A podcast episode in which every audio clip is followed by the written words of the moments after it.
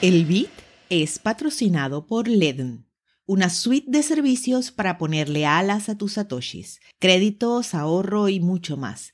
Entérate de todo en ledn.io. Feliz semana desde Satoshi en Venezuela. Hoy es lunes 27 de septiembre de 2021. Yo soy Elena Cases y estas son las noticias. Un tercio de los salvadoreños usa activamente la billetera Chivo, afirma el presidente Bukele. El controvertido presidente actualizó sus 2.9 millones de seguidores en Twitter el sábado por la tarde, afirmando que Chivo ahora tiene más usuarios que cualquier banco en El Salvador, después de solo tres semanas en funcionamiento. Bukele indicó que es solo cuestión de tiempo antes de que la adopción de Chivo eclipse a todos los bancos de El Salvador juntos. Chivo permite a individuos y empresas enviar y recibir pagos en Bitcoin o dólares desde cualquier lugar del mundo. La billetera está disponible en dispositivos para Android y Apple. El intercambio de criptomonedas mexicano Bitso se ha registrado como el proveedor de servicios principal para la billetera. Maticemos esta información con dos datos. Primero, la billetera fue lanzada sin depurar muchos de sus errores, lo que ha redituado en caídas del servicio y quejas de los usuarios. Y segundo, el gobierno ofreció un incentivo de 30 dólares para cada ciudadano que descargue la billetera, lo que implica que no todas las personas con la billetera activa seguirán siendo usuarios una vez que retiren el dinero.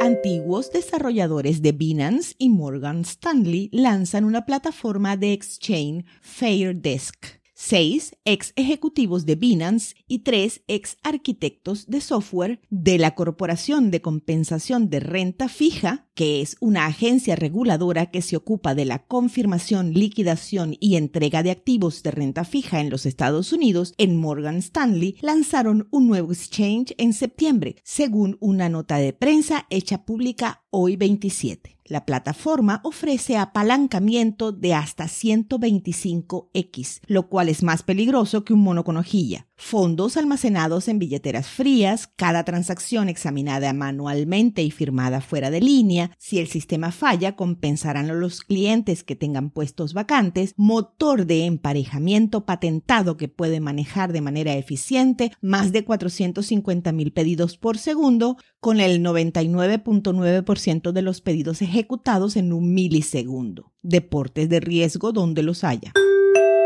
China, el último que salga que apague la luz. El 24 de septiembre de 2021, el Banco Central de la China comunicó que todas las actividades relacionadas con las criptomonedas son consideradas ilegales en el país, lo que generó un movimiento masivo de salida de las empresas relacionadas. La casa de cambio Huobi anunció que desde ese mismo día dejaba de aceptar nuevos usuarios del país. A partir del 31 de diciembre comenzará a eliminar gradualmente las cuentas de usuarios en China y darán más detalles al respecto en el futuro. Binance hizo lo mismo. Las restricciones aplican solo a China continental. Desde Hong Kong se pueden acceder a ambas plataformas. El exchange FTX cerró sus oficinas en Hong Kong para radicarse en Bahamas. La proveedora de servicios financieros Babel Finance y la plataforma de administración de activos digitales Cobo ya han mudado sus oficinas a Singapur. Spark Pool no brindará más soporte a sus clientes mineros de China. Se trata del pool de minería que cuenta con un 28,6% del hash rate total de la red.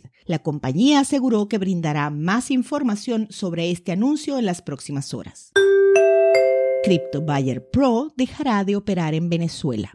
Así lo informó a través de un breve comunicado Crypto Buyer Venezuela, compañía que surgió tras la compra de la licencia para usar los productos en el país suramericano. La empresa no dio mayores detalles sobre el cierre de operaciones o sus razones. Solo informaron que el cese se hará efectivo a partir del próximo primero de octubre, fecha límite para que los usuarios retiren los fondos que tengan en la plataforma de trading de la marca.